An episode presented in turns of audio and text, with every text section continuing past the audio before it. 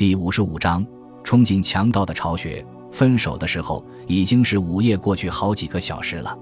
他那份厚厚的报告散落在桌子上、椅子上、地板上，身边伴随着那一张张的文稿。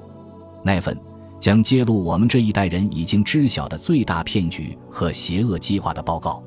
我在沙发上合衣而卧，直到天亮。报告的作者去楼上找地方睡了。几个星期之后，凯斯门特造访了莫雷尔在哈沃登的家。哈沃登是靠近英格兰边境的一个很小的威尔士村庄。凯斯门特在日记中简略地写道：“几乎谈了一夜，他妻子是一个好女人。他竭力劝说莫雷尔组建一个专门为刚果正义而呼喊的组织，不过莫雷尔开始时没有答应。”因为原住民保护协会对于侵入他们领地、与他们竞争筹款来源的新机构戒心重重。然而，莫雷尔的妻子玛丽同意了凯斯门特的建议。莫雷尔写道：“凯斯门特的方案得到了我妻子的热情支持。后来，我穿过爱尔兰海峡去见他，在很大程度上也是因为影响。在爱尔兰那块土地，多少人的泪水灌溉的土地，凯斯门特和我进一步沟通。”讨论了各种方法和途径，粗略地拟定了一个行动计划。两人在纽卡斯尔黑斯廷斯多纳德山酒店用餐时的交流，让莫雷尔确信，刚果的罪恶是一种特殊的、超乎寻常的罪恶，必须动用特殊的应对手段。如果真正能将英国人动员起来的话，就可以将全世界都动员起来。英国之前就扮演了这种角色，不知我们能否再次唤起伟大英国民众的一份。让他们积极行动起来。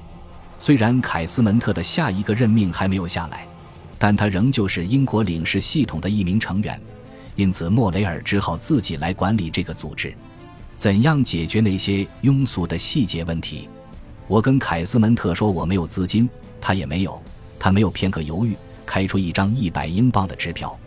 对于凯斯门特来说，这超过了他一个月的收入。不久之后。凯斯门特在给莫雷尔的信中说：“我们的人数与日俱增，最终英国各个角落将一致发出不可遏制的抗议的呼声。”那次在爱尔兰吃饭的几个星期之后，莫雷尔组建了刚果改革联合会，借助凯斯门特提供的一部分资金，他购买了第一批办公用品，其中包括一台打字机。他设法获得了一大批很有影响力的伯爵、子爵、企业家。牧师、议会成员的公开支持。为了利用反奴隶制运动的遗产，他设法获得了英国著名废奴主义者威廉·威尔伯福斯的曾孙的公开支持。一九零四年三月二十三日，刚果改革联合会在利物浦音乐厅的第一次集会就吸引了一千多人参加。虽然凯斯门特和莫雷尔都有其不好相处的一面。然而，两人一见如故，两人之间的友谊历久弥新。我觉得凯斯门特是品行最接近圣人的人。莫雷尔在写给朋友的信中说：“两个人都觉得自己有一个称心如意的同盟者。”两人之间的友谊随着时间的推移日益深厚。在两人众多的往来信件中，凯斯门特被称为“亲爱的老虎”，莫雷尔被称为“亲爱的斗牛犬”。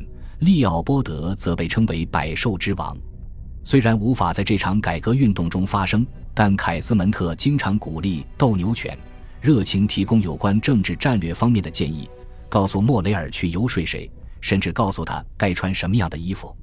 凯斯门特瞒着外交部，积极为这场运动筹款，而莫雷尔鼓励凯斯门特返回刚果继续进行调查。这位领事回答说。那些官员会像绞死斯托克斯那样绞死我，为捣毁魔鬼的巢穴而死是最理想的事情。这不是凯斯门特最后一次流露出慷慨赴死的想法。在崇拜者的眼中，斗牛犬和老虎商讨如何对百兽之王发动攻势的那次交流，可以与传说中一百多年前在距离英国废奴运动发轫仅有一步之遥时。